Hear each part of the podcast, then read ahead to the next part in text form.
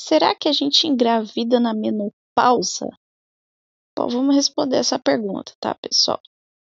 Antes que você venha me dizer né, que a tia da prima da sua vizinha engravidou na menopausa, eu já vou me adiantar aqui nesse episódio, tá?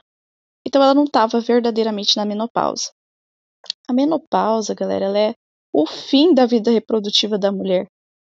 Ou seja, o que é a menopausa? É quando a gente já gastou todo o nosso folículo. Né? Então, menopausa, gente, ela vem do grego emenopausis, que significa fim do ciclo dos meses.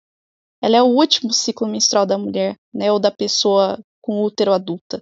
Então, uma menopausa normal, por exemplo, ela acontece entre os 45 e 55 anos e ela vai precisar de pelo menos 12 meses em amenorreia, ou seja, sem menstruar, tá? Para ser considerada menopausa.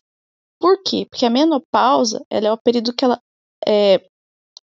A menopausa tem um período que antecede ela, que chama perimenopausa.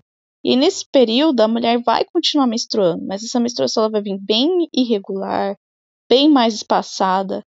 Aí sim, né? Se essa mulher estiver na perimenopausa, tendo essa menstruação mais espaçada, aí sim pode acabar acontecendo uma gravidez, tá?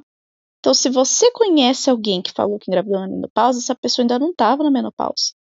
Porque se ela tivesse, ela já teria findado a vida reprodutiva dela, tá? Então a gente tem que ter bastante cuidado com essas informações que chegam picadas aí ou pela metade, beleza?